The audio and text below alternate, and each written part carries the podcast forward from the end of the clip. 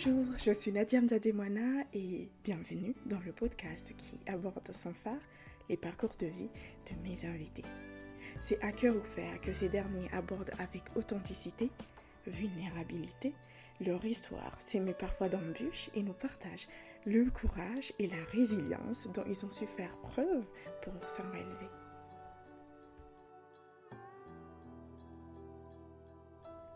Dans la mosaïque des vies qui nous entourent, certaines histoires brillent d'une lumière particulière.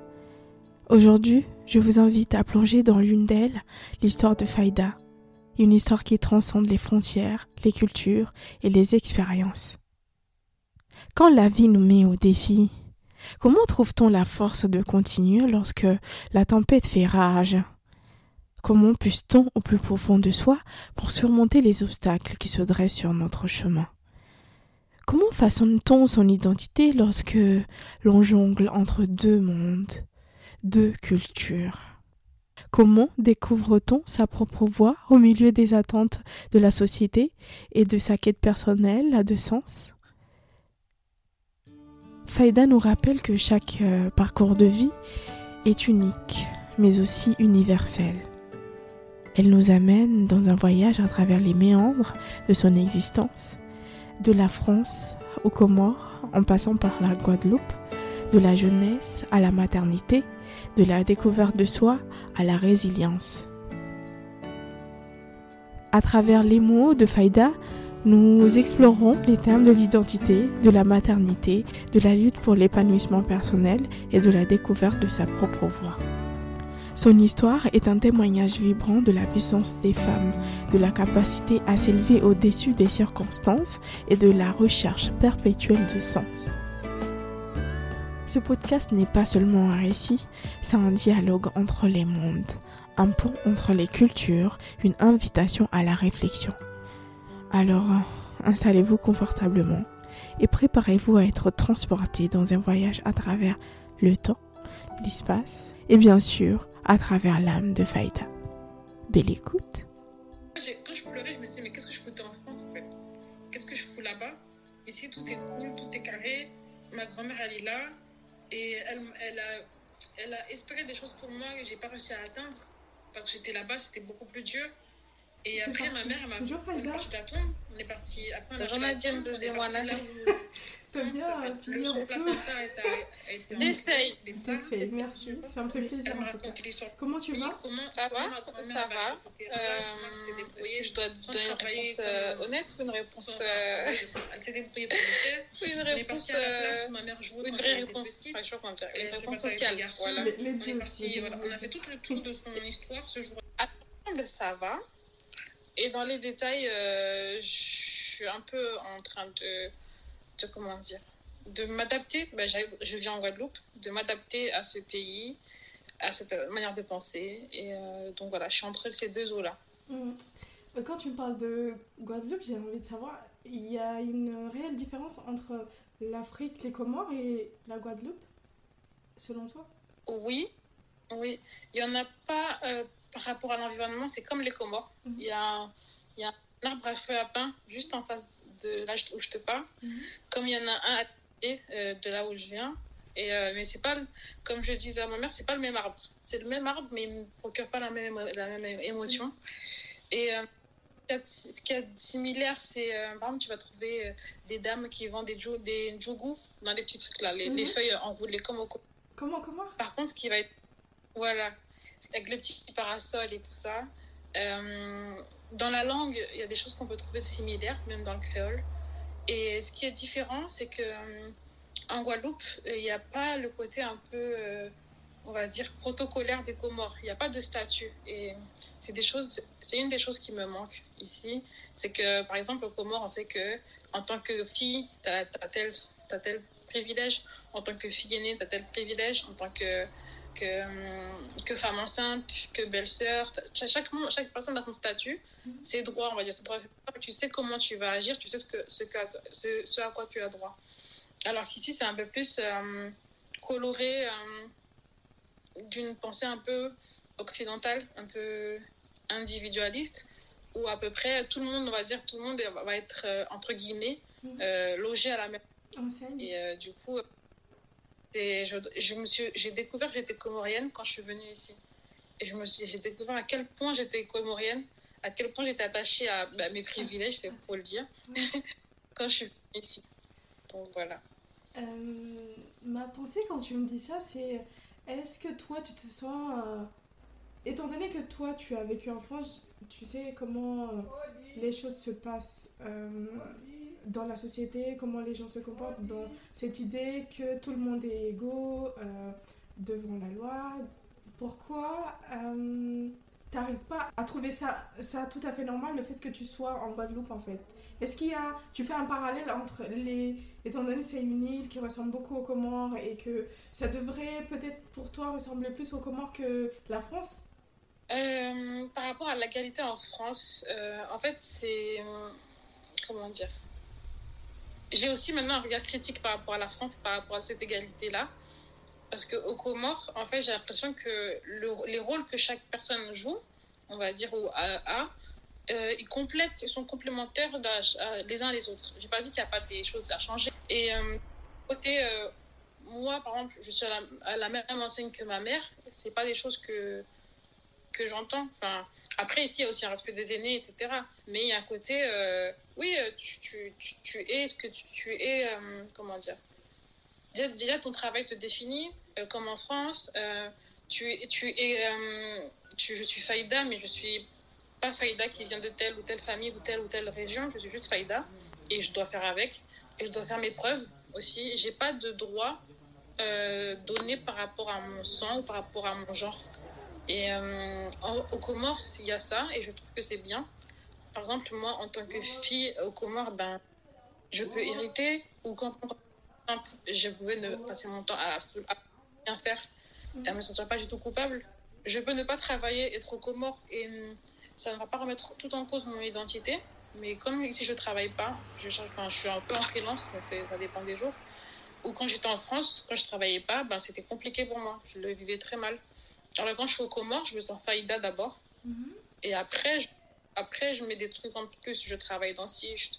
Mais en tant qu'être humain, je suis faïda attachée à ma lignée, à mes lignées. Et je- ça, ça suffit, quoi. Euh, être moi suffit, comme on dit. Alors qu'en Guadeloupe et en France, ce côté individualiste, être toi ne suffit pas. Enfin, je, le- je, je le sens comme ça.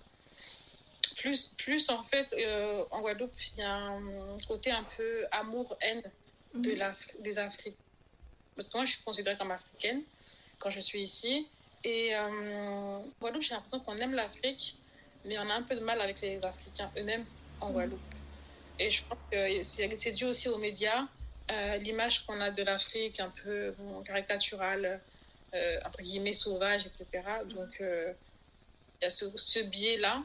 Peut-être que les plus jeunes, et encore, c'est encore assez, encore assez ancré. Mhm. Je sais pas si j'ai répondu, j'ai répondu Oui, à ta oui. question. Oui, euh, oui, tu as répondu à ma question que euh, on t'identifie, euh, au comment on t'identifie à toi en tant que personne et non en tant que quelqu'un qui a contribué à... Du moment où tu n'agis pas dans la société, tu n'es personne en fait. C'est ce que tu... Moi, je contribue à la société en étant être humain. Si demain, je suis là, où euh, je vais te voir, on discute, et tu m'apportes quelque chose, et ça apporte quelque chose, j'ai déjà contribué à la société. Rien qu'en rien qu'en étant moi, en m'occu- en m'occupant de mes enfants. J'ai pas à rajouter quelque chose d'autre. Voilà, c'est ça. Et euh, qui n'est pas capitaliste Oui. à la société. dans la- je trouve la, la manière de vivre comorienne, c'est une contribution qui n'est pas capitaliste. Voilà, c'est ça. Et tout à l'heure, tu disais que c'est en arrivant en, en Guadeloupe que tu as découvert que tu étais comorienne. Est-ce que tu peux euh, Mhm. développer un peu plus? Oui. Moi, j'étais enceinte et, euh, et j'attendais les privilèges de femme enceinte qu'on a comme Comores. Et euh, c'était pas la même chose. Je devais, euh, euh, comment dire, les demander. Je devais. et ce qui me paraissait évident pour moi ne paraissait pas évident à mon entourage guadeloupéen. Mhm. Et par exemple, je sais pas. En tant que femme enceinte, euh, ben voilà, je, je, je pensais ne, je me pensais ne rien faire, m'allonger sur mon lit pendant neuf mois et, et avoir tout qui me qui vienne, à, qui vienne à moi Mhm. sans faire absolument aucun effort. Et euh, c'est ça que j'attendais. Et j'ai pensé que c'était évident pour les autres. Et ça ne l'est pas. Parce que des fois, il y a des femmes enceintes euh, qui font des choses. Euh, bah, J'ai pas dit qu'au elles ne le font pas. Mais elles ont le droit de. de tu sais que tu as la, la, latitude de. Mm. Et euh, par rapport à ça, hum, par rapport à mes relations interpersonnelles aussi, comme je t'ai dit, ben, je m'attendais à des droits. Comme, je sais pas, par exemple, quand on est. une manière d'être traité avec privilège, par quand on est. comment dire la belle-fille d'eux ou le gendre d'eux, on a mhm. certains privilèges dans, dans les mariages, enfin dans les, en tant que, en tant que toi, enfin comment dire. En tant que fille d'une femme. Voilà, en tant que ouais, gendre, bru on dit je crois. En tant que bru, en tant que gendre, on a des privilèges et que les pas. Ou par exemple, euh, bah, quand on arrive euh, du, des Comores, il y a le chai. Mm des, des, des, petits trucs comme ça qui te remontent en tant qu'être humain, qui te mettent un peu de baume au cœur et qui te fait sentir importante euh, dans ta famille et dans ta société. Et au début, quand j'étais plus jeune, euh, je ne voyais pas que ces choses-là, je les prenais pour acquises. Et limite, des fois, c'était trop. Mhm. Et maintenant que j'en suis totalement privée, ben, je sens que ça me manque. Voilà. je pense qu'on vit euh, deux vies différentes. quand, quand, tu parlais de, des femmes enceintes, j'avais fait la réflexion tout récemment de me dire qu'on ne voit jamais les femmes enceintes. Par exemple, euh, là où je travaille, il y avait une, euh, une femme euh, qui était enceinte et elle a dû arrêter le travail pour rester à la maison parce qu'on n'a pas l'habitude de voir les femmes enceintes dans l'espace public. Et moi, ce que je me disais, c'était dommage parce que en France, les femmes continuent de travailler jusqu'au 9e mois, par exemple, et après, elles accouchent et elles reprennent le travail. On, on les infantilise pas. C'est pour ça que tout à l'heure j'ai dit, c'est comme si on vivait dans deux, euh, deux, situations différentes. Euh, tu disais donc que euh, tous ces privilèges te manquent, tu ressens le besoin de les avoir. Enfin, quand, tu les avais, c'était pris pour acquis et aujourd'hui, tu les réclamerais presque. pourquoi c'est venu ça à ton avis?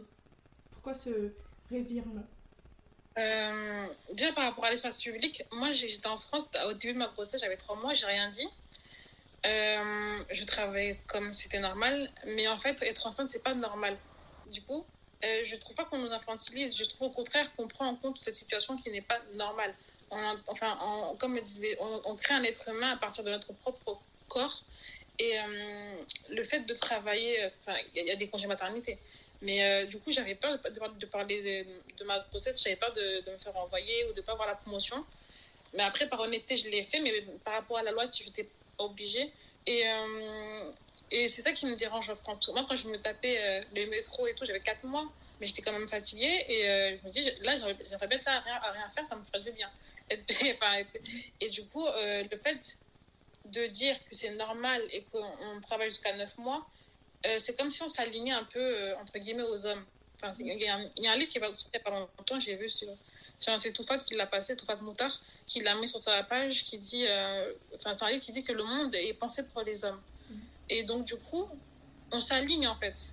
Pendant ces neuf mois, on s'aligne à un homme qui, qui, qui n'a pas ce problème de femme d'être enceinte. Et c'est fatigant, ça prend l'énergie. Même si on n'est pas fatigué, même si on a la force de le faire, mm-hmm. on devrait avoir ce droit pause. Là, je suis en train de faire quelque chose d'important. Donc, euh, j'aimerais bien que la société euh, m'aide. Mhm. Et euh, comme règles, je pense qu'il faut, je pense qu'il faut, faut pas, faudrait pas qu'on ait dans l'endométriose pour avoir 7 jours de repos le moment où on a série, par exemple. Et donc, du coup, je vois ça comme ça. Mais ta question, c'était quoi la question finale? Ah oui, qu'est-ce qui m'a fait voir que j'ai, enfin, je veux.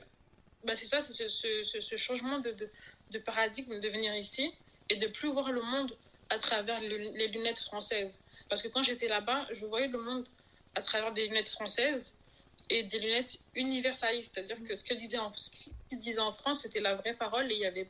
ce que je pensais à côté ou ce que je pensais un peu.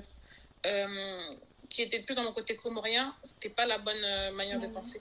Le fait de venir ici m'a même permis de relativiser le poids de. et de me rendre compte à, quel point euh, j'avais un regard français ouais, sur, sur la vie et j'avais peur d'avoir des, des, pensées aussi divergentes euh, par rapport à certaines euh, de mes connaissances mhm. Qui avaient un regard beaucoup plus euh, oui, occidental.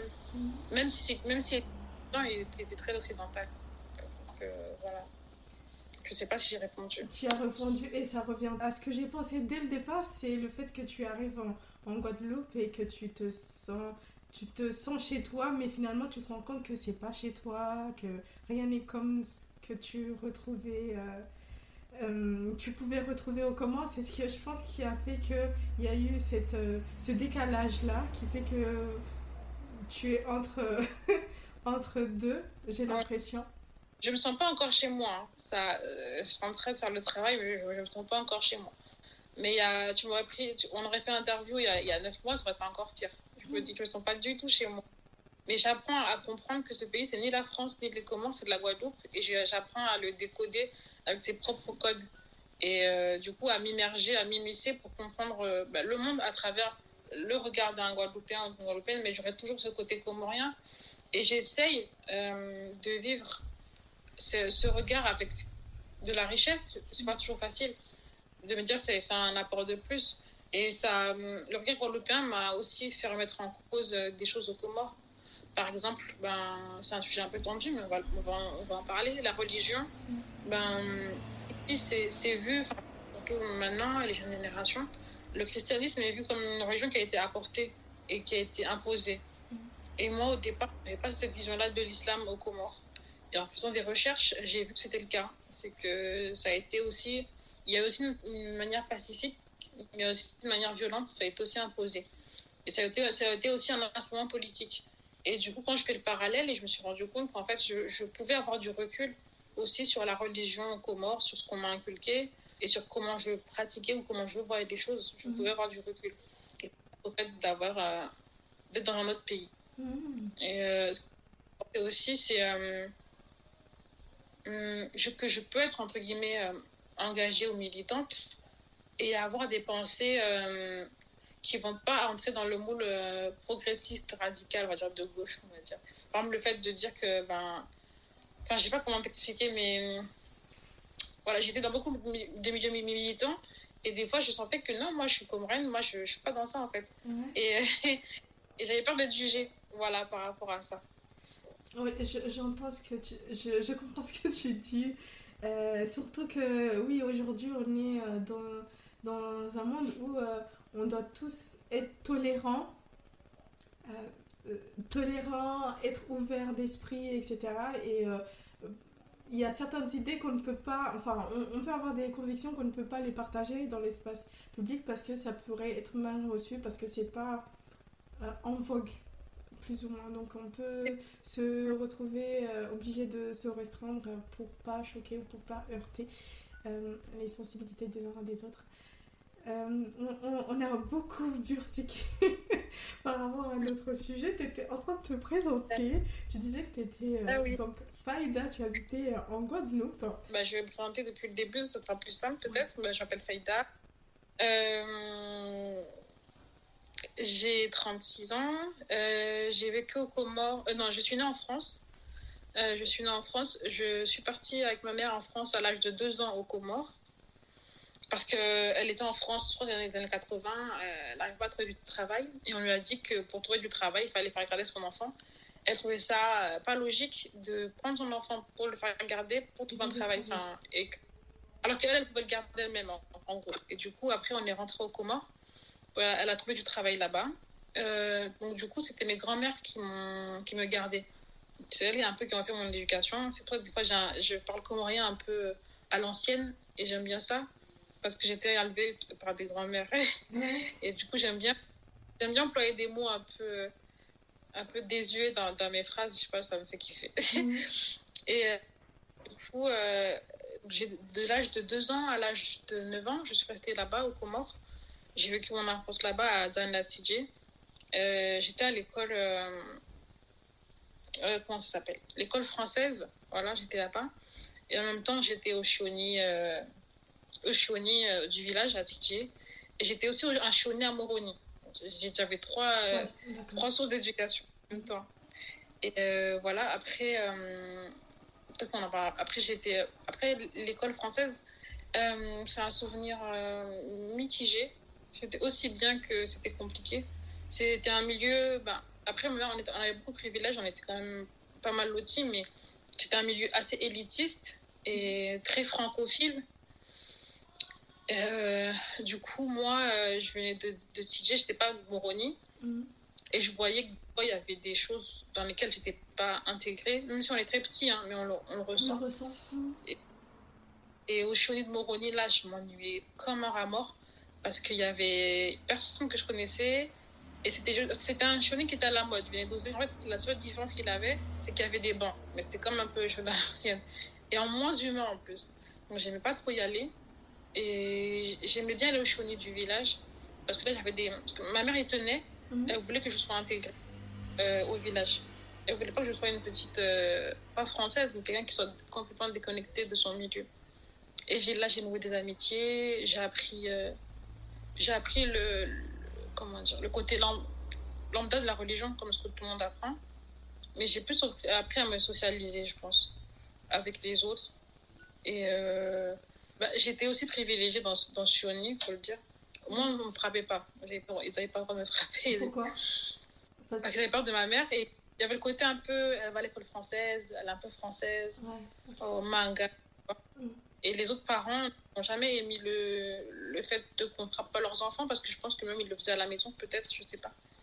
Mais c'était violent parce que un jour il y avait une bagarre, il y en a qui sont partis voir. Moi j'étais pas partie, mais j'étais à côté. Et euh, il y en a qui étaient avec moi et qui se sont fait frapper et moi on m'a sauté. Et j'ai vu en fait, euh, j'étais, enfin je me sentis mal pour elle en fait, de les voir se faire. euh, et j'étais contente qu'on ne frappe pas moi, mais j'étais un peu. euh, Mhm. gênée. Voilà. Et dans ma famille, j'étais. euh, ma mère était. Voilà, elle avait un, un poste assez privilégié. Et j'ai toujours été. euh, j'ai essayé pendant mon enfance, souvent, de, de réduire euh, les capitaux que j'avais pour pas passer pour quelqu'un de prétentieux. Et euh, du coup, ça m'a un peu atteint maintenant à l'âge adulte. et J'essaie de m'en défaire. Et euh, j'ai beaucoup minimisé des choses, beaucoup, parce que souvent on disait ta mère elle est comme ci, ta mère elle a de l'argent, toi tu vas à l'école française. Donc du coup j'essaie toujours de minimiser des choses. Et maintenant en grandissant, ok, j'ai des privilèges, j'en ai eu et c'est cool, Tu les acceptes. et je vais les utiliser. Voilà. Pardon? Tu les acceptes. Donc tu, tu disais que tu minimisais tes privilèges pour euh, te mettre sur le même euh, pied d'égalité que les autres. hein. C'est ça? Parce qu'on me, faisait des critiques, voilà, Mhm. en tant qu'enfant. Et le pass, je fais du passing à l'envers. Euh, Voilà, j'étais privilégiée et je voulais, pas, je voulais faire croire que je n'étais pas si privilégiée que ça. Et, euh, et voilà, donc du coup, voilà, ça c'était mon enfance aux Comores. Donc de 9 ans à 15 ans, on est, on est, on est retourné en France. Mon frère était malade. Il y a eu le coup d'État euh, de Bob Denard aussi, qui a fait que ma mère a perdu son travail. Donc changement, changement politique. Elle- donc euh, après, on est, on est parti. Euh, C'était sous Chirac. C'est pas comme on parle de Chirac, moi, je sais pas, des bons souvenirs.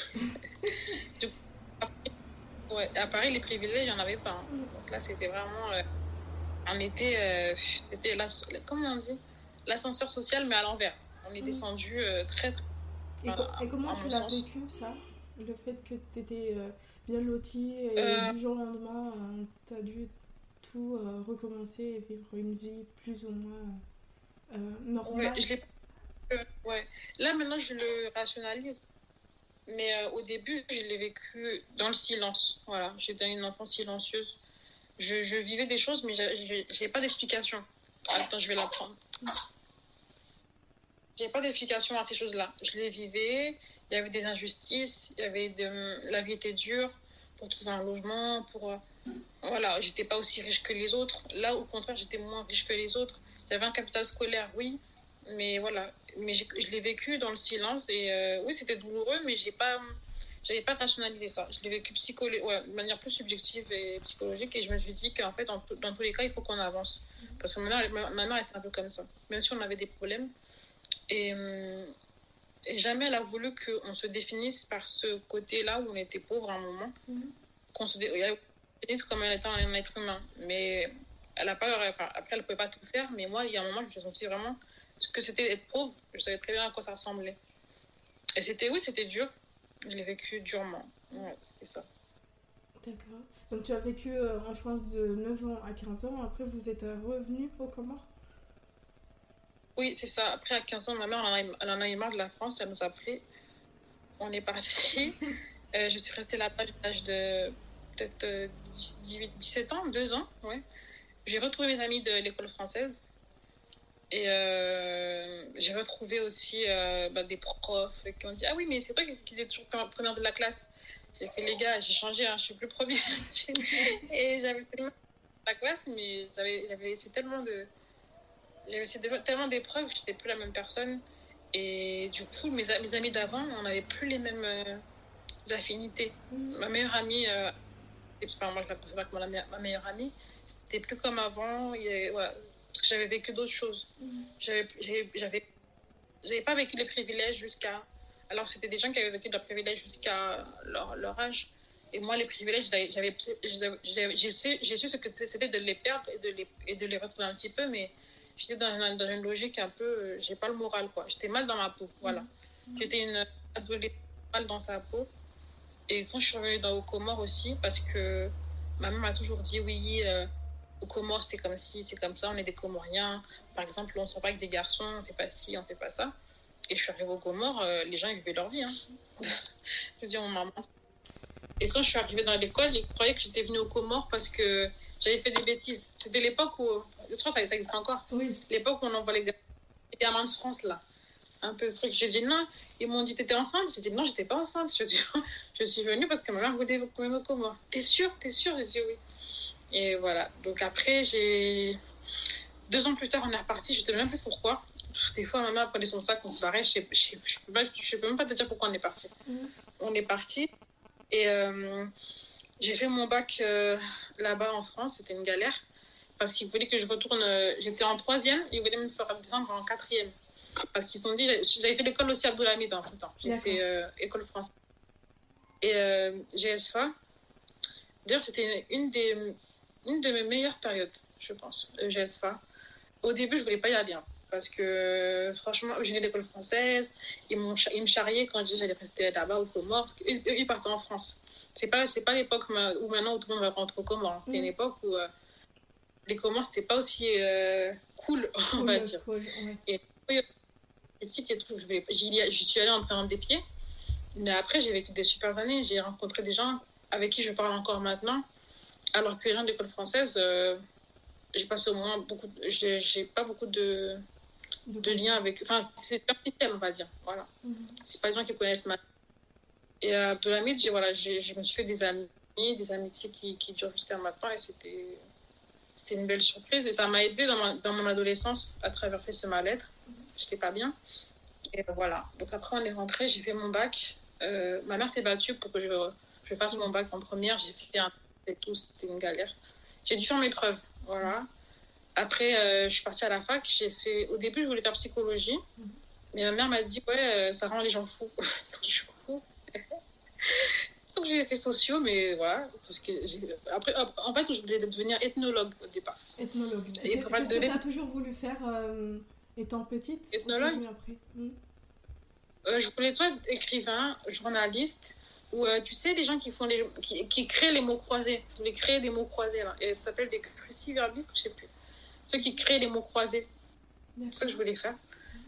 Je voulais faire masseuse, kinésithérapeute, je voulais faire coiffeuse, mais maman m'a dit si tu fais un BP coiffure et qu'après tu veux aller dans une filière générale, tu pourras, enfin, ça va être galère. Alors que si tu fais une, une, filière générale et après tu veux retourner dans la coiffure, ça sera plus facile. Donc elle m'a convaincue et j'ai accepté. Et je vais faire styliste aussi. Mhm. Mais l'école était assez j'ai dit, ouais, je ne voulais pas imposer ça à ma mère. Donc j'ai dit, ok, on va à la fac. Et j'ai fait, euh, ouais, j'ai fait ethnologue. Enfin, j'ai fait sociologie, parce qu'il n'y avait pas ethnologie au départ. après, j'ai fait de l'ethno. J'ai bien aimé, j'ai continué jusqu'en master 1. Et après, je suis tombée malade. Et donc, le master 2, je n'ai pas passé. Enfin, c'était en décembre euh, de mon année de master 2. Mhm. Donc, j'ai quitté la fac. Et euh, depuis ce jour-là, j'ai pas remis les pieds à la fac. Et cette maladie m'a changé.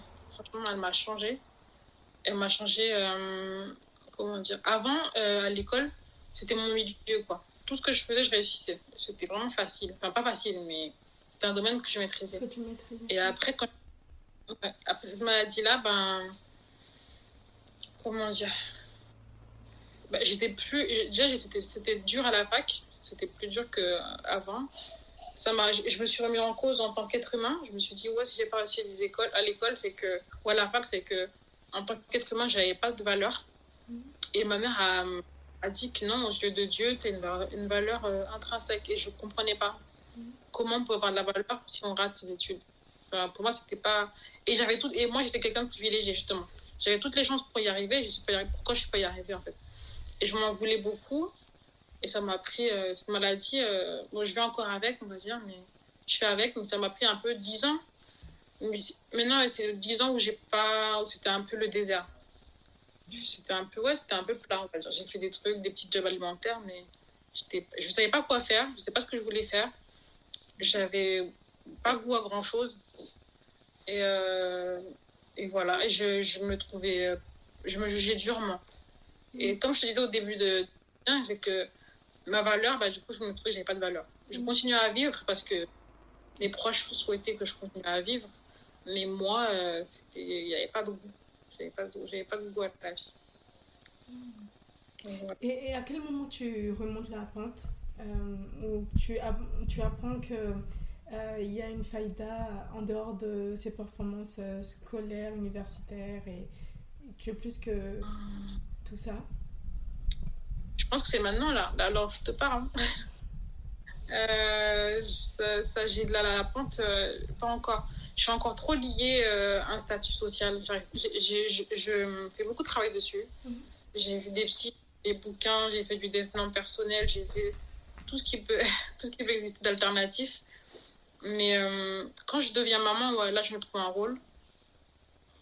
Dans le milieu militant, on dit souvent, oui, il ne faut pas définir les mères, les femmes parce qu'elles deviennent mères, etc. Donc, du coup, c'est un truc que j'aime bien et je n'ose pas trop le dire parce que ils vont dire oh, mais tu penses pas aux autres qui n'ont pas d'enfants et des fois je suis un peu gênée parce que je kiffe ça en fait et euh, voilà mais sinon j'ai pas non la pente je, je crois que je la remonte encore là alors je te parle après j'ai bien aimé euh, quand j'ai fait des ateliers quand j'ai créé mes ateliers Niazaki Komor ça m'a fait du bien mais euh, ça me demande beaucoup d'énergie et comme je suis pas je suis auto-entrepreneur je vais un peu faire tout et il y a des domaines dans lesquels où j'excelle pas. Donc euh, là, tout ce qui est com et marketing, j'apprends au jour le jour. Mhm.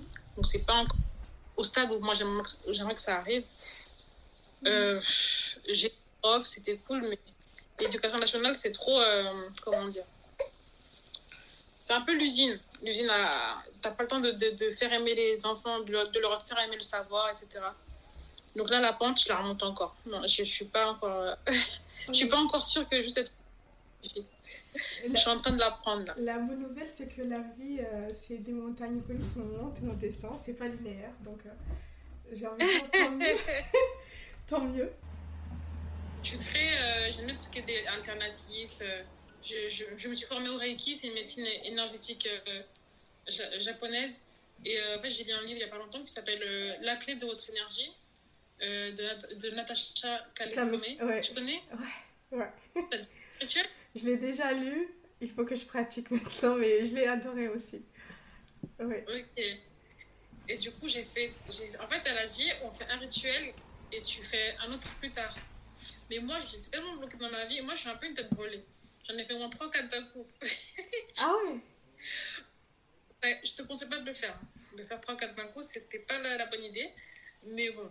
Mais ça m'a aidé en fait. Ça m'a aidé. Et après, il faut y croire. Moi, j'y crois.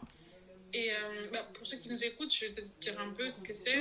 C'est en fait, c'est une journaliste euh, qui un jour. Euh, qui avait des problèmes et qui avait interviewé, interviewé beaucoup de chamans.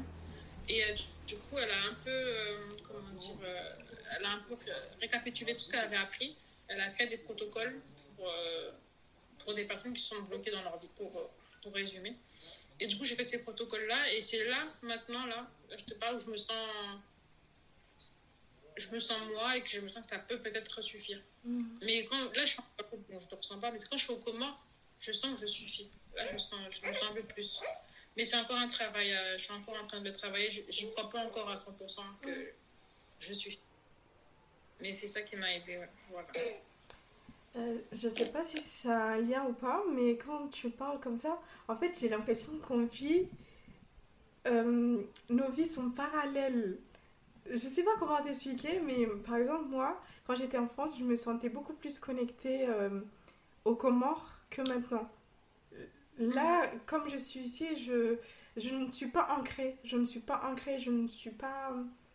Je me sens pas moi-même. Alors qu'en France, euh, c'était clair, c'était droit, euh, euh, tout était clair et je me sentais connectée vraiment à, à, mes origines, à mon histoire, etc. Et maintenant que je suis là, c'est comme si enfin je gère. Je suis là sans être là. Je, je fais des parallèles avec euh, ce que tu me dis et c'est comme si on est euh, là, comme ça. On est en parallèle. Je sais pas pourquoi et comment ça se fait. Si tu veux m'expliquer. Mais pourquoi tu es rentrée enfin, après, Pourquoi tu es rentrée euh, au Comores alors? Alors, je sais pas si je peux le dire, mais moi je suis rentrée parce que j'ai perdu ma grand-mère et quand elle est décédée, bah, tout est parti euh, en cacahuète dans ma tête, je me suis dit, il est hors de question que je reste encore en France et il faut que je rentre. Euh, ça y est. Et je suis partie sur un coup de tête. Après, tu vois, j'ai une, déformation, mais bon, je te pose des questions. mais euh, depuis le jour où tu es arrivée jusqu'à maintenant, tu t'es pas sentie ancrée? Non, je suis pas ancrée. Du tout. D'accord. Je sais pas. Peut-être parce que moi, peut-être que parce que moi en France, j'ai pas eu une expérience positive mhm. et que peut-être toi tu as une qui fait que quand tu es rentré au Comores, tu as perdu quelque chose. Alors que moi, quand je suis rentrée au Comores, j'ai pas perdu, j'ai gagné, quelque chose puisque là-bas, c'était pas positif pour moi. Mhm. Et pour quelle raison? Je sais pas. Après, moi, moi, je suis mariée. Enfin, oui, quand je suis en France, j'avais un statut d'épouse, jusqu'à encore, et de maman. Et euh, c'était compliqué pour moi plus, euh, plus des choses, des, des, problèmes de, de santé mm. que, je, que je gérais. Ben justement, en France, je ne me sentais pas du tout en fait. Je ne me sentais pas du tout à ma place. Et je... Attends, attends, je vais la passer à ma mère. Comme ça, je peux continuer. Désolée. Non, pas tout ah. Ouais, et je disais que oui, en France, ouais, je me sentais pas. Comment t'expliquer ça? Bon, on va faire ça. Ben, en fait, en sociologie, il y a deux choses. On en avait parlé l'identité personnelle et l'identité sociale. Et ben, socialement, je ne me sentais pas ancrée en France. Je n'avais pas le travail à la hauteur de mes diplômes. Enfin, je regardais mes camarades, j'étais loin derrière.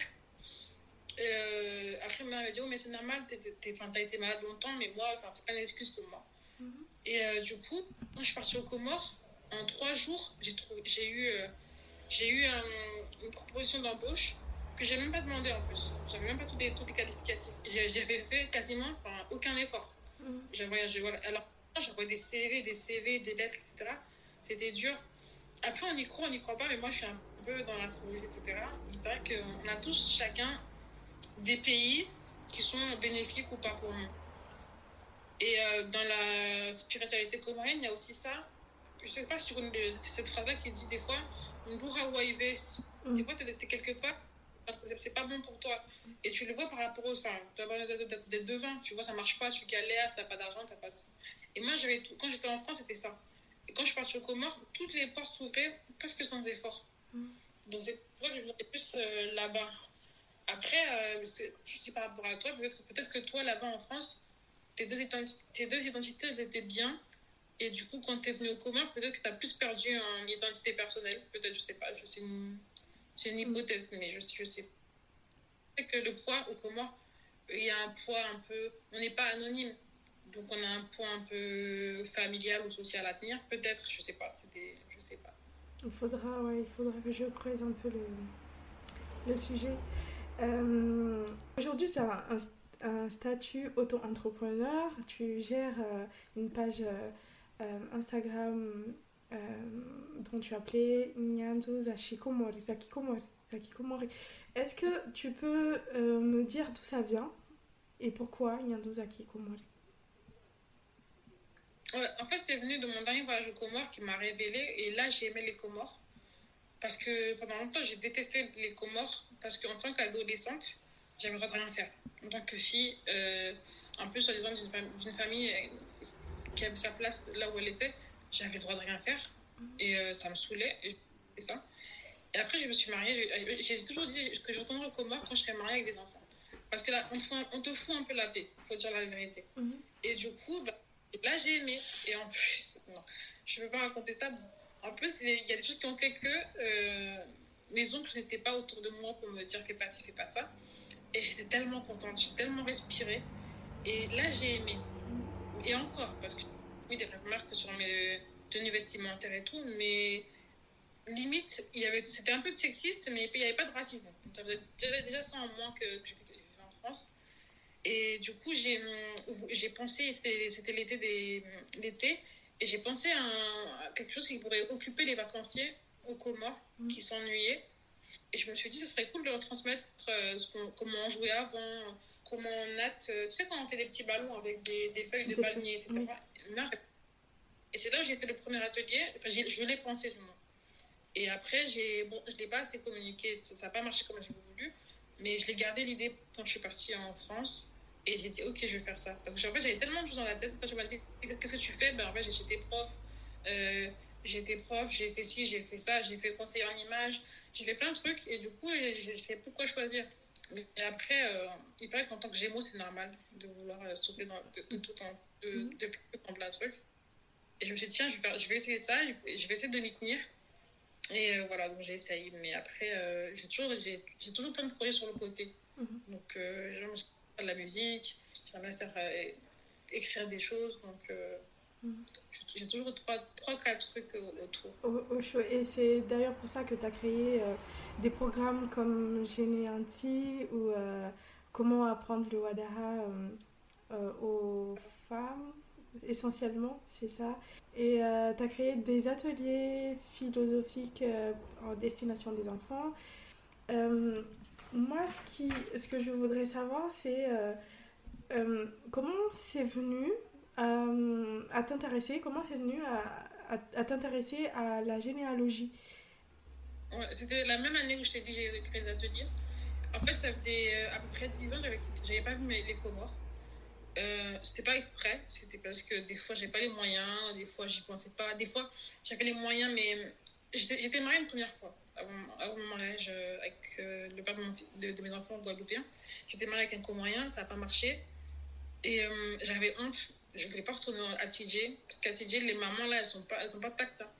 Oui, j'avais pas envie qu'on me pose des questions pourquoi ça a marché, pourquoi ça n'a pas marché. Ben, j'étais pas dans ça, je voulais me recourir comme une tortue, me cacher. Et du coup, je suis partie aux Comores, mais j'ai ma grand-mère est morte, un peu comme toi. Et pas vu ça, pendant 10 ans, j'ai pas vu sa tombe. Et je me suis dit, c'était quelque chose qui me, qui, me, qui me bouffait un peu de l'intérieur. Et je voulais absolument. Et, euh, mon conjoint, je parlais des Comores tout le temps. Il a dit, OK, cette année, on y va. Donc on est parti avec le père de mon fils, qui n'est pas comorien. Et euh, du coup, j'ai vu euh, la tombe de ma grand-mère. Ma mère m'a ramenée. J'ai pleuré j'ai pleuré parce que je me disais, mais qu'est-ce que je fous? En fait, quand je pleurais, je me disais, mais qu'est-ce que je foutais en France, en fait? Qu'est-ce que je fous là-bas? Ici, tout est cool, tout est carré. Ma grand-mère, elle est là. Et elle, elle, a, elle a espéré des choses pour moi que j'ai pas réussi à atteindre. Parce que j'étais là-bas, c'était beaucoup plus dur. Et après, ma mère, on est parti de la tombe. On est parti, après, on a fait la tombe. On est parti là où, comment ça s'appelle? Son placenta a été, a été enterré, les tsars. Je sais pas. Oui. Elle m'a raconté l'histoire comment, comment ma grand-mère avait acheté ce terrain-là, comment elle s'était débrouillée sans travailler comme. Sans, enfin, elle s'est débrouillée pour le faire. On est parti à la place où ma mère jouait quand elle était petite. Et elle se battait avec des garçons. On est parti, voilà, on a fait tout le tour de son histoire ce jour-là. Et du coup, quand elle, m'a raconté que aussi euh, sa grand, son arrière-grand-mère, euh, on avait demandé d'aller vivre chez son mari elle avait refusé. Et moi, j'étais dans, ce questionnement est-ce que je vais vivre en Guadeloupe chez mon mari, du coup? J'avais les mêmes questionnements, les mêmes questionnements que mon arrière-grand-mère. Et du coup, c'est ça qui a fait que je me suis dit, mais en fait, on est en 2023 et j'ai les mêmes problèmes qu'une dame qui a en 1900, etc. Et donc, ça me, ça me je me suis dit, bah, ça m'a fait du bien. Après, euh, j'ai pas fait les mêmes choix qu'elle, etc. Mais ça a résonné. Je me suis dit, en fait, je suis pas, je suis pas tarée. Enfin, je, je suis pas non plus une rebelle. Parce que souvent, on dit, ouais, Faïda des rebelles, ou Faïda des copains, ou Faïda des féministes, ou quoi. Mais non, en fait, il y a des meufs qui ont. Qui ont qui, enfin, des, des meufs, ouais, qui sont nées en 1900. Euh, en 1900 ou 1880, je sais pas, et qui ont eu le même truc et qui ont dit non, je suis pas d'accord. On leur a parlé que c'était des rebelles ou des. Voilà, donc en fait, je me, je me suis dit, ça serait cool que de transmettre ça, en fait, de dire aux gens, bah, surtout les femmes, parce que souvent c'est à nous qu'on. Que en fait, non, ta grand-mère, elle a fait les mêmes choix. Elle a, même elle a, elle a, elle a eu le courage de dire non. Et donc, toi aussi, tu peux dire non en te disant que quelqu'un d'autre avant toi l'a fait. Donc, euh, c'est parti de là. C'est c'est vraiment intéressant et d'autant plus intéressant de, de constater qu'effectivement euh, nos, nos aïeux passent par là où ont passé par là où nous sommes passés. Et est-ce que le fait de le savoir, ça t'a aidé peut-être dans ton cheminement à toi de pouvoir euh, euh, te, avoir certaines réponses par rapport à des comportements qui pouvaient, selon la société, être euh, problématiques et autres? Oui, ça m'a aidé. Ça m'a aidé parce que déjà, quand j'ai des remarques par exemple sexistes, j'ai au Comores, j'ai pas peur d'affronter les gens et de leur dire euh, telle ou telle chose. Par exemple, quand j'étais partie, ben, j'avais mis une tunique euh, sans, sans leggings en dessous. Euh, une dame chez qui j'allais acheter des macandaises m'a dit euh, c'est pas bien comment tu t'habilles, etc. Et euh, je lui ai dit que, ben, en fait, euh, c'est pas ça qui va me mener au paradis ou pas. Mais si elle, ça la dérange que je vienne la voir chez elle comme ça, je m'habillerai autrement. Mais dans le village, je continue à m'habiller comme ça. Parce que je lui ai dit, je connais. Pourquoi j'ai eu le, culot, entre guillemets, de lui répondre?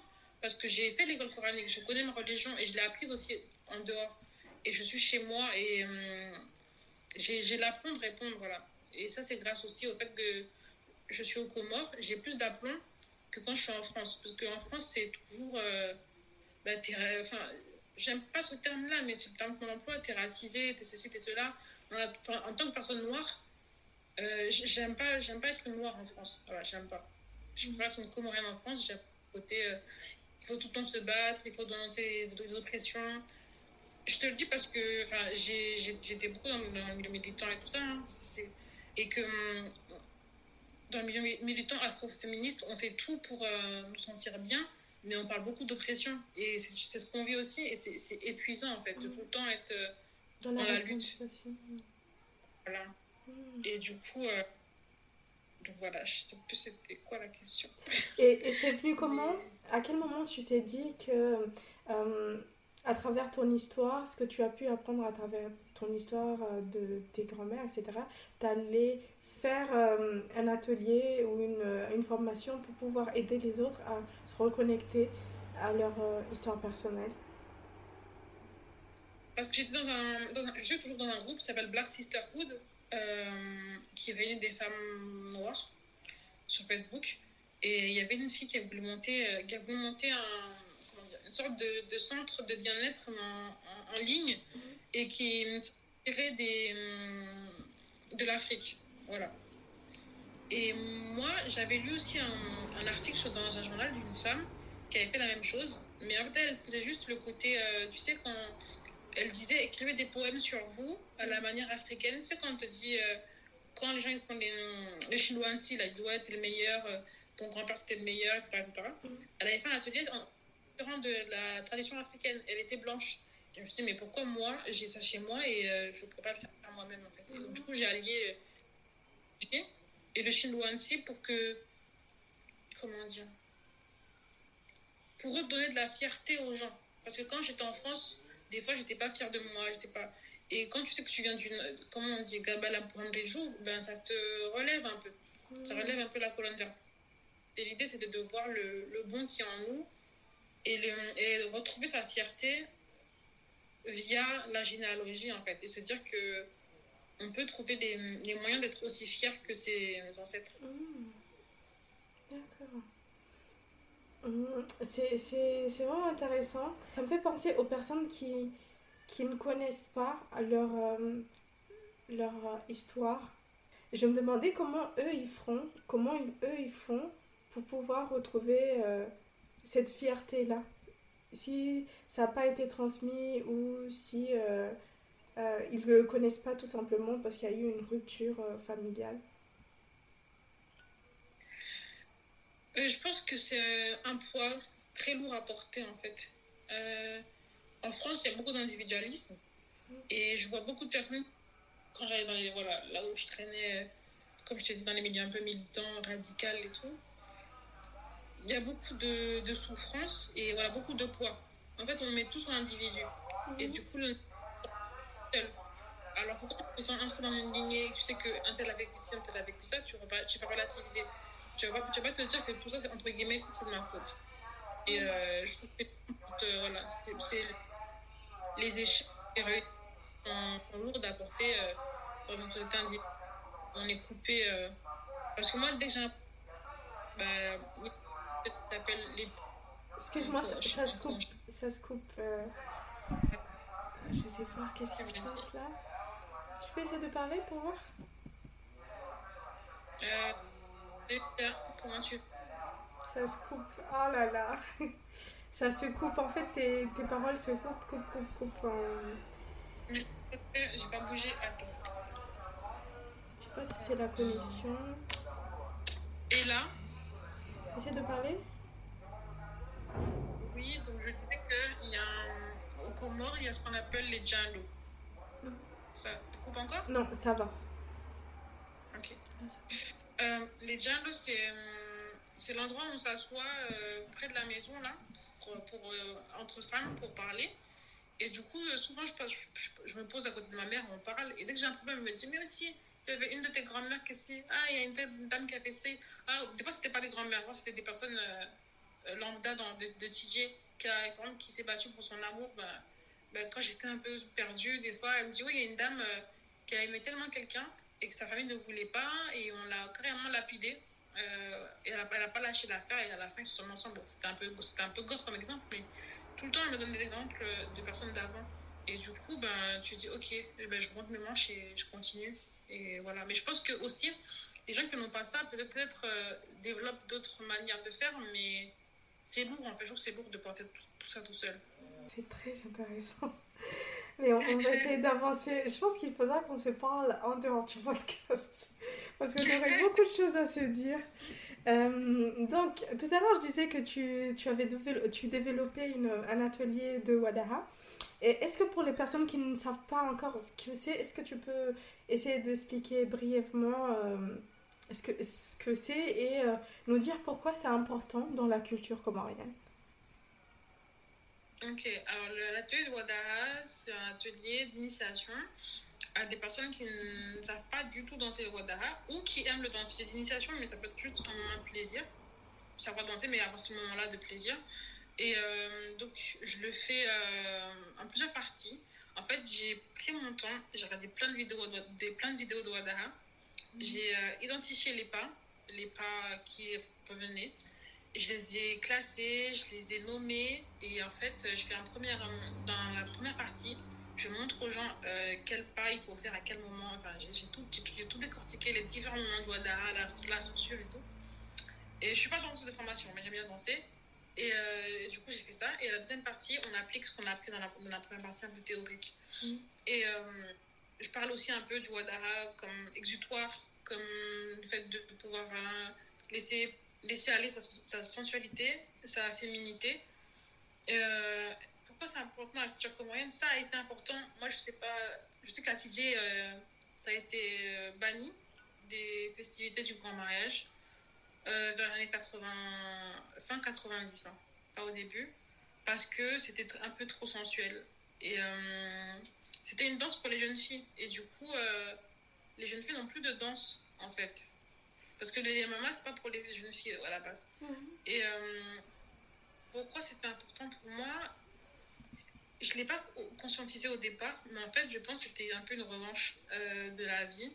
Parce qu'on m'a toujours dit couvre-toi, euh, mets ton chiromanie. Dès qu'il y a un homme qui te regarde, c'était de ma faute à moi. Euh, et tout ça. Et là, c'était un peu, vas-y, ben là, je sais pas comment, je fais un peu ce que je veux. Parce que ça, je l'ai conçu en France et je l'ai fait en France. Ouais, je l'ai fait en France et en Guadeloupe. Mm. Je l'ai pas encore fait au comment. Un côté un peu, ben, je fais ce que je veux, en fait. Et, euh, et c'était pas facile pour moi de, de le médiatiser. Le faire, oui, mais le médiatiser sur mes réseaux.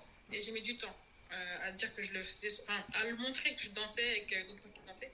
Donc, je viens d'une famille un peu qui, a, qui, qui s'appuie beaucoup sur son capital euh, religieux. Donc, euh, moi, danser, c'est pas super bien vu, mais euh, le temps qu'il m'attrape en Guadeloupe, voilà, je le tente. Bonne chose pour Et comme c'est sur, les, sur Instagram, mes oncles ne sont pas sur Instagram. Et ma mère ne m'a pas trop jugée. Elle, a, elle m'a rien dit. Donc, mon père, il est assez ouvert. Donc, euh, j'ai pas de remarques de ce côté-là. Je me suis dit, bon, on peut continuer la, la brèche. Et, et voilà. Donc, même à 36 ans, j'ai peur de mes parents. Ouais. J'ai peur de ce qu'on va dire. Euh, voilà. Est-ce qu'à un moment, on, on, arrive à se détacher du, de ce regard parental, même de la société, euh, on, s'affranchit de tout ça Je sais pas, moi je marche par petits bouts. Je, je crois que des petits bouts de liberté, je regarde si ça passe ou pas. mais, euh, je sais qu'il y a des filles qui sont beaucoup, enfin, qui vont plus dedans, comme euh, Faiza Soule Youssouf, la journaliste, la, elle a écrit son livre, La Giza. Quand je l'ai lu, j'ai vu, waouh, j'ai mis un a, euh, je savais pas qu'il y avait des Comoriennes qui, qui osaient comme ça. Je me suis dit, euh, moi je suis soft quoi. Tout le monde me dit que dans ma famille, je suis, une étiquette. Je me dis, mais en fait, si vous saviez que là, je suis là tranquille en fait. Ou quand j'ai les livres de Moutard aussi, je me dis, ah d'accord, en fait, euh, on peut dire ça, on peut, on peut, on peut écrire comme ça. Et du coup, bah, c'est un peu, c'est un peu mon échelle. Je me dis, bon, ça va en fait. Mmh. ça va. Donc, euh, voilà, ça aide. Et j'étais, oui, j'étais aussi dans le, dans un groupe de femmes qui s'appelle Bangola Wandwashi, mmh. qui a été créé par Bi, c'est Swahili. Et du coup, ben, aussi, on, a, on discutait entre femmes et tout. Et des fois, tu vois des filles qui sont, qui sont allées beaucoup plus loin euh, dans certains domaines que toi. Voilà. Donc, tu, tu dis, ah, ok, bon, bah, si elle, si elle, elle a fait ça, ben, ça. Mmh j'ai de la marge. En fait, ça, ça, te donne un exemple. Je dis, bon, j'ai de la marge, je peux continuer à aller. Voilà. Mm. Et euh, voilà. Et il y a une fille qui m'a dit que, comme je suis mariée, ça me donne plus de, plus de liberté sur euh, certaines choses. Peut-être. Peut-être. Ouais. Peut-être que je vais euh, pas mariée. Euh, les gens, peut-être, me feraient plus de remarques. Mm. Peut-être. Tu, je pense que étant mariée, tu as d'autres jugements. Tu, aurais, tu auras d'autres remarques que ce que tu pouvais avoir en étant euh, une, euh, une jeune femme ou une femme non mariée. C'est différent, c'est un autre statut, mais je pense que c'est. Il y a toujours euh, ce regard de l'autre euh, où la femme comorienne, du moins, doit être exemplaire selon euh, le statut lequel, dans lequel elle est. Donc, c'est, on, on va pas dire pour moi, ça s'améliore pas. On va pas dire ça s'améliore, mais c'est différent en fonction, selon moi. Mmh. Mmh. Moi, je pense que j'ai. Bon, ce que je vais dire là, faut prendre avec des pincettes, mais entre guillemets, le fait d'être marié avec un étranger, ça m'arrange. Ça m'arrange des choses. Parce qu'il n'y a pas une famille comorienne derrière qui sert de miroir. C'est-à-dire que ma famille ne, ne va pas aller voir l'autre famille pour leur dire. Euh, ou le famille va pas leur dire Faïda, je sais pas quoi, je sais pas quoi. Il n'y a pas ça. Et, je serais d'une famille peut-être, je serais avec un comorien, avec une famille en face, on dirait une ça, des trucs comme ça. Tu vois. Donc euh, je pense qu'il n'y a pas d'interlocuteur. Donc c'est moi et puis voilà. Et je pense que c'est cool. Et le fait que je me sens avec un étranger m'a un peu isolée de ma famille, d'une partie. Et c'était cool en fait. C'est ça qui m'a permis d'avoir la liberté. Le, côté où ils me parlent pas parce que ils n'ont pas envie d'être vus avec moi parce que je me suis mariée avec un étranger quand j'étais aux Comores. Ben, en fait, c'est ça qui m'a fait mes plus, mes plus belles vacances parce que ces gens-là, entre guillemets, se sont mariés de moi. Mais ça m'a donné un, champ libre, une liberté en fait. J'ai pas souffert. Euh, j'ai été un peu vexée, on va dire, au début, mais après, j'ai mais là, c'est cool, je peux aller où je veux, quand je veux. Euh, on me dit rien. Et moi, aux Comores, j'ai pas vécu ça quand j'allais à l'Alliance, avec, des fois, il y avait quelqu'un qui m'accompagnait, c'était un garçon, que on, tout, tout, le, on me faisait la morale. Je me suis dit, bon, et là, j'allais dans les plages, j'étais en maillot de bain et tout, tranquille, des personnes qui me disaient quoi que ce soit. Mm-hmm. Et donc, euh, je pense que c'est, moi, le fait d'être mariée à l'étranger, c'est aussi, euh, pour moi, en tout cas, je te dis pour moi, euh, une manière d'avoir un peu plus de liberté. Mm-hmm. Euh, maintenant, on va parler un peu des ateliers euh, pour les enfants. Euh, comment ça marche? Quelles sont les idées, les thèmes abordés avec les enfants? Hum, donc quand je prends les comptes, les idées que j'aborde, quand je fais de la socio, j'aborde souvent les 3-4 concepts. Mais celui que je préfère, dont je vais te parler, ça, ça, ça s'appelle l'acteur et le système. Mhm. C'est-à-dire, des fois, dans les contes, au départ, il y a toujours quelqu'un, une princesse ou qui est un peu serré par son, par son père et que son père, euh, c'était Lamboudjema, son père va choisir, va choisir pour elle quelqu'un en prenant en compte un concours de le meilleur, je sais pas, le meilleur archer ou etc. Et à la fin, la princesse arrive à, en faisant des connivences avec des personnages secondaires, à trouver une solution elle-même et sans, sans qu'on la, sans qu'on la voit et à, et à trouver un bout de liberté elle-même. Et en fait, l'acteur et le système, de, c'est un sociologue qui s'appelle Crozier qui montre qu'en fait, des fois, il y a un organigramme où on voit que tel et tel est en, est en haut de l'échelle, comme le roi est en haut de l'échelle. Mais en, filigrane, il y a des, y a des hum, zones de pouvoir qu'on peut faire jouer, même si au départ, on n'est pas n'a pas ce pouvoir-là.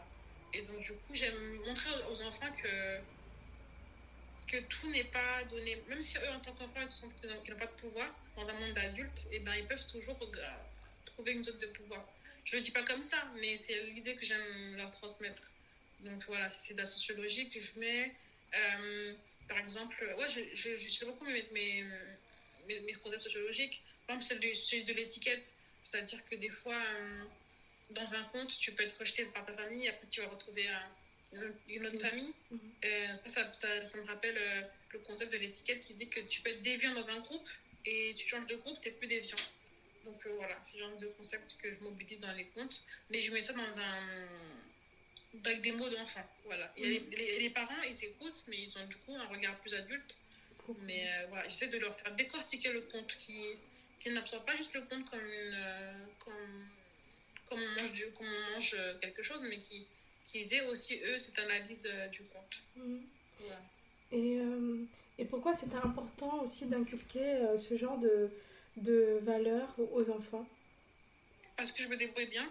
J'ai travaillé beaucoup là-dedans, je me renseigne beaucoup. Et ouais, j'ai une facilité. Et euh, j'élève mon fils aussi comme ça. Et je, veux qu'il comprenne que il a de la valeur en tant qu'enfant. C'est quelque chose qui. Qui, c'est un combat moi. Autour de moi, c'est pas toujours évident. En tant qu'enfant, il a de la valeur. Ceux qui pensent a de la valeur. Et c'est pas. Pas. J'aime pas la phrase. Euh, tu verras plus tard quand tu seras grand. Mmh. C'est une phrase qui en fait, ce que tu es maintenant, ça n'a pas de valeur. Mmh. Et que ce que, voilà, il faut attendre encore 10 ans pour maintenant. Je me dis que ce qu'il me dit maintenant, ben, ça, ça, a de la valeur pour, pour ce qu'il ce qu dit à l'instant T et il n'a pas prouvé quoi que ce soit. Mmh. Et euh, parce que moi, j'étais dans cette position-là, même maintenant, des fois, on me dit tu verras plus tard alors j'ai 36 ans. Donc je me dis non, par rapport à ce que j'ai maintenant, ben, ça a de la valeur. Et euh, voilà.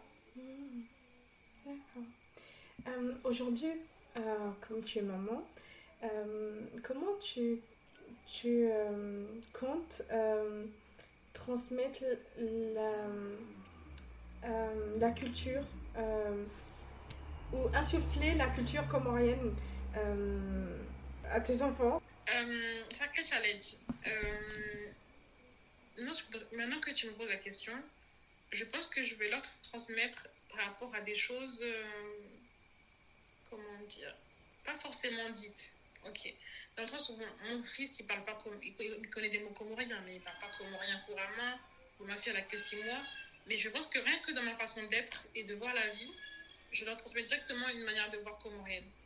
Mmh. Et euh, par exemple, euh, la générosité, euh, par exemple, le fait de comprendre les sous-textes. Voilà. Dans la culture comorienne, moi, en, en tant qu'enfant, on m'a souvent appris à comprendre ce que les gens disent en dehors de ce que les gens disent en fait. Parce que ma mère, des fois quand j'allais dans un endroit, on, on était invité, euh, ma mère me faisait un débrief derrière. Genre, ben, euh, quand la personne elle a dit ça, voilà, Korongoza. Euh, quand la personne elle dit ça, tu, voilà, quand on te propose à manger, des fois tu dis non. Euh, des fois même elle m'a dit, si tu n'as pas confiance à la personne, tu dis ça, tu dis ça, Tsumuni, tu as fait le ramadan. Voilà, c'était des trucs comme ça où j'apprends à mon fils à des, des, fois à décortiquer des situations que des fois on va endroit, là on n'est pas chez nous, donc euh, attention. Ou des fois, quelqu'un va pas te parler comme ça. Donc en fait, je lui apprends la vie euh, avec les sous-titres. Voilà. Mmh. Parce que moi, la culture comorienne, c'est que des fois, enfin, quand on t'éduque, on t'éduque en.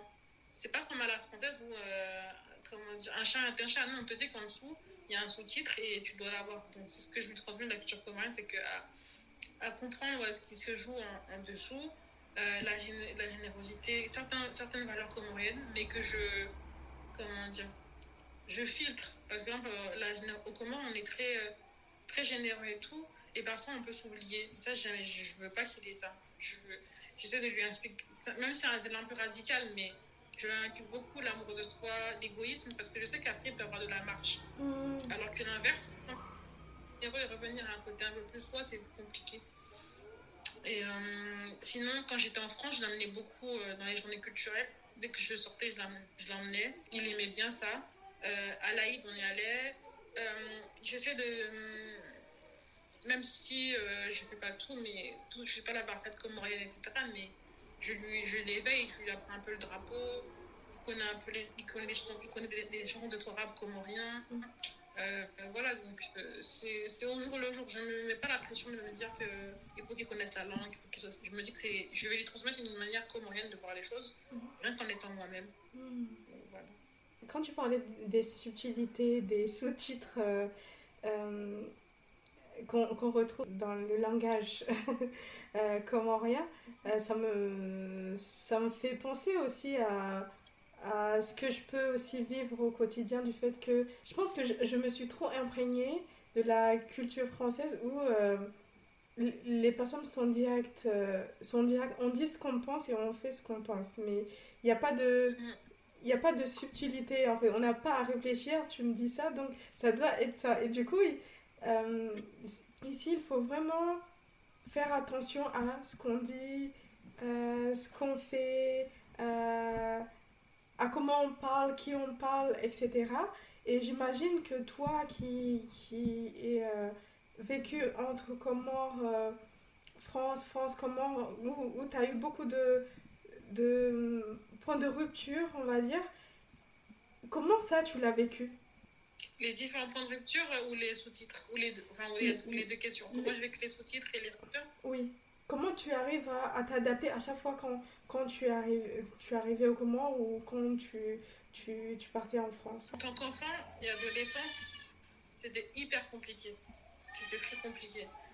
Euh, parce qu'en fait, quand tu es enfant et adolescent, on décide pour toi déjà. Et euh, s'adapter, c'était euh, c'était dur. C'était les gens qui me faisaient des remarques, qui me remettaient entre guillemets à ma place. Mm. Voilà. Et c'était toujours violent. Là où j'ai réussi, c'est quand je suis devenue adulte. J'ai commencé à lire des livres, j'ai commencé à rencontrer des personnes comme moi, comme dans le Bangola en le, le groupe de femmes qui parlaient des expériences, qui ont, qui vécu comme moi, et, hum, mais aussi dans, les parcours, féministes, etc. Ça m'a aidé à prendre de la hauteur, en fait, à ne pas vivre la situation personnellement. Et comme j'ai lu des bouquins où je regarde des trucs Facebook ou, des posts euh, Insta, je sais pas, quand je prends de la hauteur, là, j'arrive à m'adapter. Comme là, j'ai réussi à répondre à, la dame et lui dire, ben non, je m'habille comme je veux. Il y a 5 ans, je n'aurais pas dit ça. J'aurais parti pleurer dans ma chambre. Parce que maman m'a dit que j'étais mal habillée, etc. Et euh, voilà, c'est ça qui m'a aidé à prendre de la hauteur, à, à, connaître la religion musulmane, à connaître les différentes euh, stades de cette religion-là, à relativiser. Voilà, c'est en prenant de la hauteur, en lisant, que maintenant, je le vis mieux. Mmh. Mais en tant qu'enfant, de... et que... Euh, que des gens qui me remettent à ma place. Et alors que maintenant, je, je, je dis que ce que j'ai acquis dans ma culture, je, la connais bien, ma culture, et que je choisis ce que je veux en prendre. Et je veux pas, enfin, j'essaie du moins de faire en sorte que quelqu'un ne me pose pas hum, sa lecture. Ok, je suis une je viens, d'accord. Je suis ok, bah, je suis une je viens, bah, je m'habille comme ça. Ok. Euh, oui, j'ai vécu en France, oui, euh, oui, oui, oui, je montre, un, je montre un mollet. D'accord, ok, tu peux me juger, mais voilà, dans, dans, dans, dans l'islam, on m'a pas dit que si je montrais un mollet, j'allais partir en enfer. Ce que j'ai lu, et voilà. Et, et j'essaie aussi, quand je, vais, quand je parle à l'un ou à l'autre d'interlocuteur, euh, à mettre des termes, euh, je vais exprès mettre des termes scientifiques pour montrer à l'autre que je, je, sais ce que, de quoi je parle. Donc, euh, je fais exprès. Mmh. Donc, que ce soit dans, dans la culture française. En fait, là j'ai eu beaucoup de jugements, c'était pas par rapport à des Français, c'était plutôt avec Comoriens de France. Voilà. Par exemple, je me rappelle, euh, j'avais fait j'étais partie voir, ben, un jour, il y avait le président qui, était, qui avait fait une rencontre pour son bouquin, euh, Azali 1, on va dire, et j'avais fait, fait 4 S, 4 nats, les coups. Et un militant, euh, en plus, un militant Wanansi, qui me dit Ouais, euh, avec ta coiffure de blé d'arbre. Et à l'époque, ça m'avait touché. Et je me suis dit, c'est bizarre, c'est un, un, militant Wanansi et tout. Et il me dit ça, en fait. enfin, de toute ma personne et de tout le discours, de toute la soirée, qu'il y avait un président qui a parlé, il a retenu que ma coiffure de blé d'arbre. Et ça m'a fait mal. Et euh, à cette époque-là, j'avais pas les, j'avais pas les armes. Et euh, maintenant, je pense que ce que j'ai fait, je me suis, je, je me suis éloignée de cette personne-là, mais maintenant que j'ai, que, que, j'étudie ou que je, grâce au réseau, etc., et en parlant avec d'autres Comoriennes, ben, j'ai des, des, matières à. Et, mais en tant qu'enfant et adolescent, j'avais pas ça. Donc, euh, je pense bien de, ouais, de le transmettre aux enfants, aux adolescents, comment, comment pouvoir euh, répondre si, si, on se sent agressé dans telle ou telle euh, société. Ouais. J'avais pas, j'avais pas j'avais peur. Des fois, j'avais les, j'avais les mots, mais je n'osais pas parler. J'avais peur qu'on me dise, ah, ou comme ça, ou j'avais peur. Et là, j'ai moins peur. Parce qu'aussi, il euh, faut dire la vérité, ma mère maintenant, elle, elle est de mon côté. Ce n'était pas toujours le cas. Et je pense que Gamulelo John Lele, ce n'est pas, pas une fausse phrase. Et euh, quand je lui ai raconté l'histoire de, de, la tunique, elle m'a dit si elle vient, si elle vient tu me dis, je, je vais lui parler. Parce que ma mère aussi, quand elle est rentrée en France, elle a mis une tunique, elle n'a pas, mis, elle a pas mis de leggings. Ça, je ne savais pas. Elle est passée par là. Elle a dit, Pardon? J'ai dit qu'elle est passée par là. Donc voilà, et je l'ignorais, tu vois, d'où la généalogie. Mmh. Et euh, voilà, c'était par rapport à ça. Mmh. Euh, de ce que j'ai entendu, ce que je, je retiens surtout, c'est euh, dans ton parcours, il y a eu un moment donné où tu as accepté qui tu étais finalement.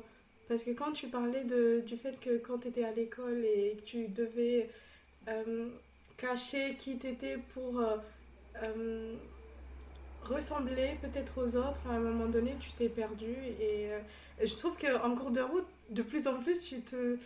Non pas tu t'affirmes, mais tu es, tu es toi, tout simplement. Et tu t'acceptes, quoi, en fait, avec tous les, les privilèges qui, qui vont avec. Euh, et je trouve ça chouette. Euh, euh, est-ce qu'il y a une, chose que j'ai oublié de, d'aborder dans le cadre de ce podcast avant qu'on clôture? Quand tu as dit que j'accepte ce que je suis et les privilèges, mais j'ai du mal. Après, c'est la, la, société occidentale qui, qui veut que pour être quelqu'un de bien, il faut tout, il faut tout dévoiler, mais euh, j'ai du mal à accepter mes échecs. J'ai du mal à accepter euh, ouais, mes échecs. Et euh, je m'isole, là encore maintenant que je te parle, par rapport à, par rapport à des connaissances, par rapport à des gens que je connais. Je m'éloigne d'elles parce que je ne me sens pas encore à la hauteur sur certains points.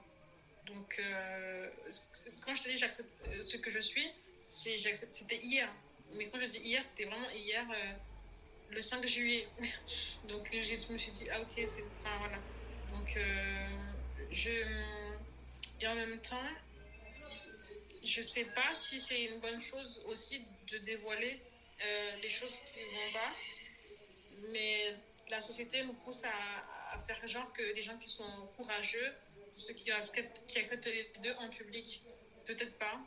Donc voilà, ce serait ça le mot de la fin que je suis encore euh, en questionnement et en construction.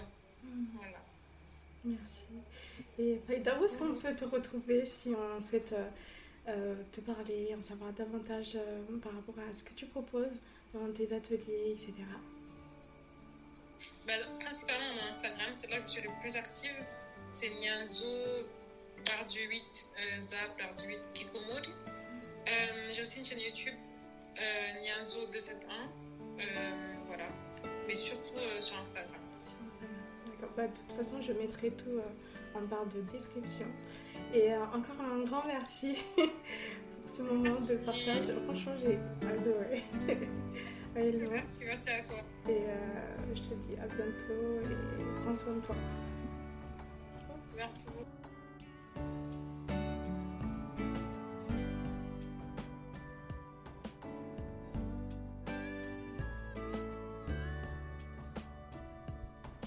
Alors que nous reformons le livre de l'histoire de Faïda, il est impossible de ne pas ressentir une profonde inspiration. Son récit nous rappelle que chaque être humain porte en lui une force insoupçonnée, capable de surmonter les défis les plus redoutables. Faïda nous a guidés à travers un voyage tumultueux, nous montrant comment il a navigué avec grâce et détermination dans les eaux agitées de la vie. Elle nous a enseigné que l'identité peut être façonnée par le mélange complexe de deux mondes, que la maternité peut être une source inépuisable de force et que la quête de sens est un voyage sans fin. Son histoire est un rappel poignant de la puissance des femmes, de leur résilience inébranlable et de leur capacité à se réinventer encore et encore. En écoutant Faïda, nous sommes invités à réfléchir à nos propres vies, à nos propres défis et à notre propre quête de sens. Nous sommes tous porteurs d'une histoire unique, d'une lumière intérieure qui peut briller même dans les moments les plus sombres.